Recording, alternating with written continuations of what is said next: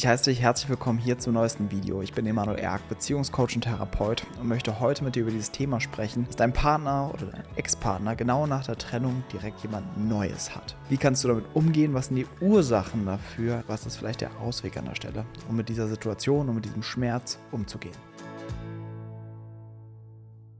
Erstmal vorweg, bevor wir reinstarten, ich weiß, dass diese Situation nicht einfach ist. Es ist unfassbar schmerzhaft weil innerlich Gefühle auftauchen wie, ich wurde einfach ausgetauscht. Jemand anderes war besser als ich oder ist besser als ich. Jemand anderes reicht mehr aus. Jemand anderes erlebt nun das, was doch eigentlich wir hatten und so etwas. Und vielleicht erlebst du auch jetzt bei deinem Ex-Partner, dass der ganz neue Eigenschaften zeigt. Auf einmal sind Sachen möglich, die er vorher nie gemacht hat. Auf einmal zeigt er ganz andere Verhaltensweisen, ist genauso bemüht, tut das, was du dir immer gewünscht hättest, jetzt aber für jemand anderen. Und du spürst diesen tiefen Schmerz und dieses Verlassensein. Und nochmal, dieses Szenario ist heftig, aber es hat seinen Hintergrund.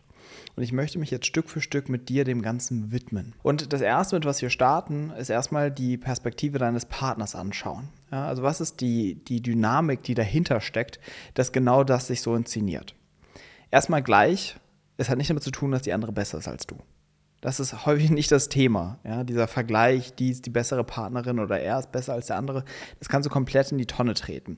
Weil das beinhaltet ja die Fantasie, dass wenn nur du besser wärst, dann wärt ihr jetzt noch zusammen. Darum geht es gar nicht. Es hat schon einen Grund, warum ihr euch getrennt habt und darauf will ich jetzt gar nicht zu ausführlich eingehen. Sondern erstmal von seiner Seite. Wenn jemand kurz nach der Trennung ziemlich direkt wieder jemand Neues hat, ja, ohne dass die alte Beziehung wirklich lang her ist oder dass da ein bisschen Luft dazwischen war, dann hat es meistens damit zu tun, dass es eine Form der Schutzstrategie ist. Das heißt, das Alleinsein ist halt sehr bedrohlich und unaushaltbar, ja, und dann ist einfach die Variation, dass sofort jemand Neues in sein Leben gezogen wird. Und dann ist es jemand, mit dem es dann auf einmal vielleicht als gut läuft, ist ja natürlich auch die Verliebtheitsphase am Anfang, ja. Auch das wird sich natürlich mit der Zeit verändern. Gleichzeitig kann aber auch etwas anderes passiert sein, dass er bereits schon einige Zeit in der Beziehung immer mehr abgeschlossen hat mit der Partnerschaft. Also für ihn vielleicht die, dieser Trennungsprozess schon viel länger ging, als du es überhaupt mitbekommen hast.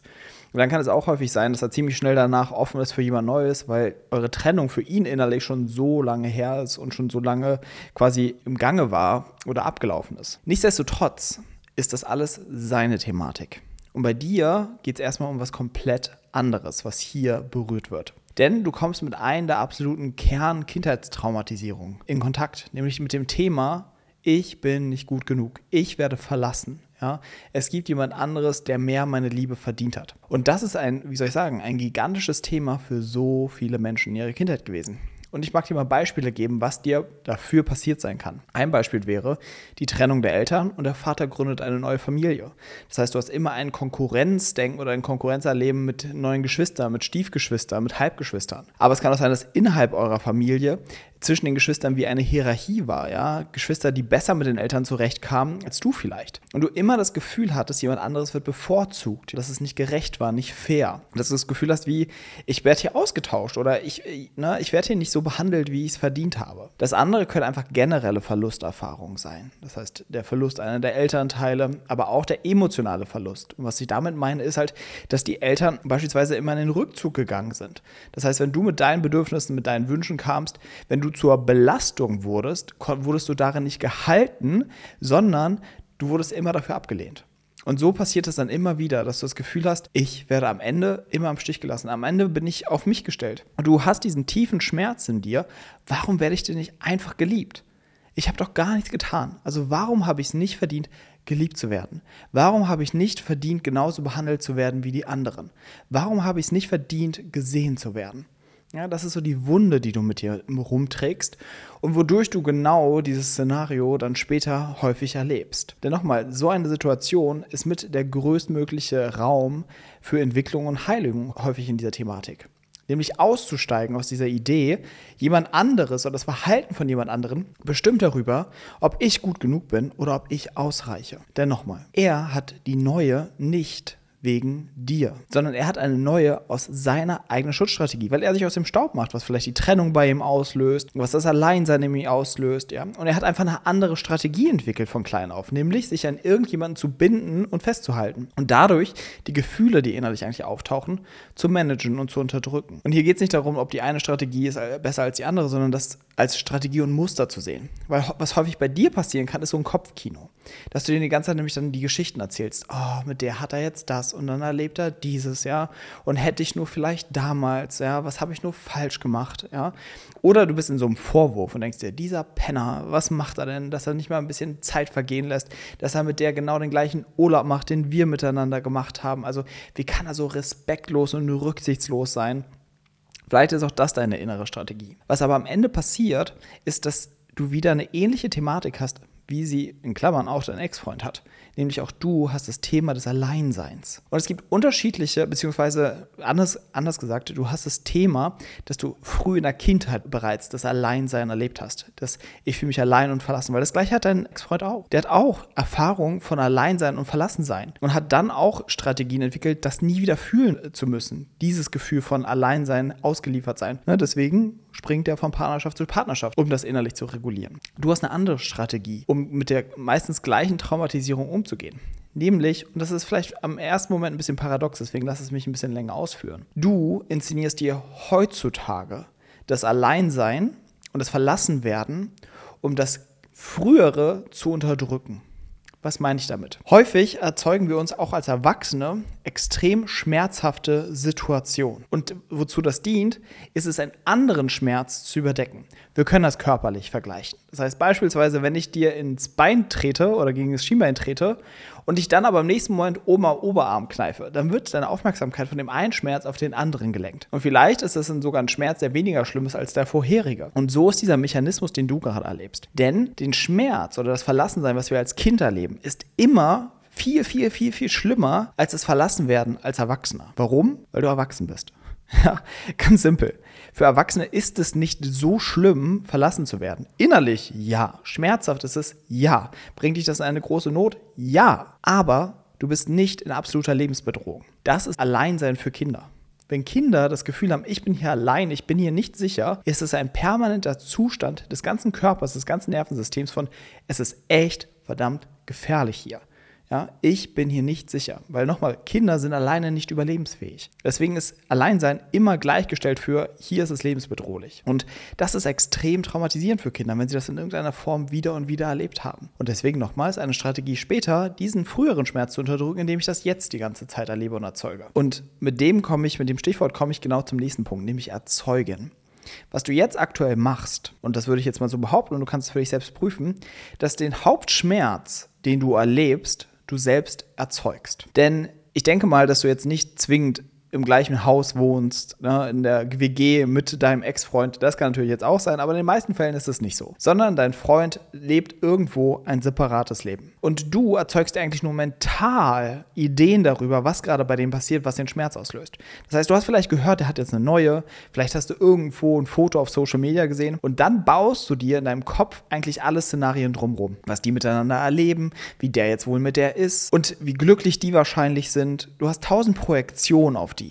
Und das ist für dich das Schmerzhafte letztendlich. Oder du hast diese Ideen von wegen, ich reiche nicht aus und all das. Das sind alles Produkte in deinem Kopf. Das passiert nicht wirklich, sondern das ist deine Beurteilung von dem, was draußen oder in der Realität passiert. Du ordnest es ein und verstoffwechselst es als Schmerz, indem du das genau so einordnest, dich abwertest. Und das ist so der wichtige Punkt, wenn ich mit Klienten dazu arbeite.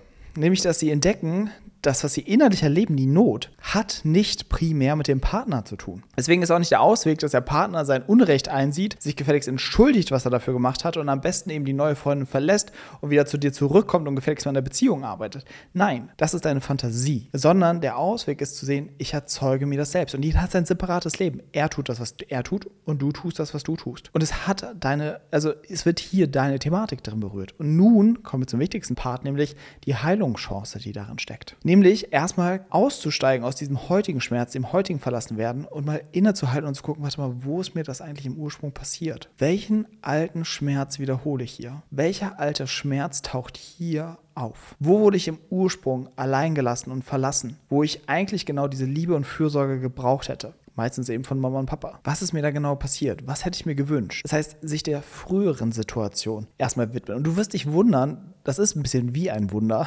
dass wenn wir die alte Situation durcharbeiten, aufarbeiten, wirklich die Gefühle auftauchen von früher, wirst du merken, dass das heutige viel, viel entspannter für dich wird. Dass du merkst, okay, das ist ja gar nicht so schlimm, dass der jetzt irgendwie seinen Weg geht und nicht meinen Weg. Sondern du merkst, es hat vielleicht einen Grund, dass ihr auseinandergegangen seid. Dass das vielleicht sogar wichtig war für dich in deinem Leben. Vielleicht bräuchtest du genau den Abstand zu deinem Partner, dass etwas anderes in dir wach wird. Dass du neue Perspektiven in deinem Leben bekommst. Dein Leben dich in eine neue Richtung justiert, die viel mehr dir selbst entspricht. Eine Trennung kann total wichtig sein für einen. Sie ist zwar schmerzhaft, ja, das ist na klar. Aber dennoch kann sie für dich langfristig gesehen total wichtig sein in der neuen Justierung. Und das andere ist, vielleicht haben auch Sachen für euch in der Beziehung gar nicht gepasst. Vielleicht hat es ja auch seinen Hintergrund, dass ihr nicht mehr miteinander zusammen seid. Und vielleicht gab es auch eben Dinge, die dir an ihm nicht gepasst haben, die eigentlich gar nicht stimmig für dich waren, für deine Vorstellung von Beziehung. Und das andere, was dir natürlich klar sein muss, er in seiner neuen Beziehung die sind gerade in der Verliebtheitsphase. Natürlich ist da einfach alles anders und alles frisch und schön und so weiter. Und das andere ist, falls du auch erlebst oder mitkriegst, dass der ganz andere Verhaltensweisen zeigt,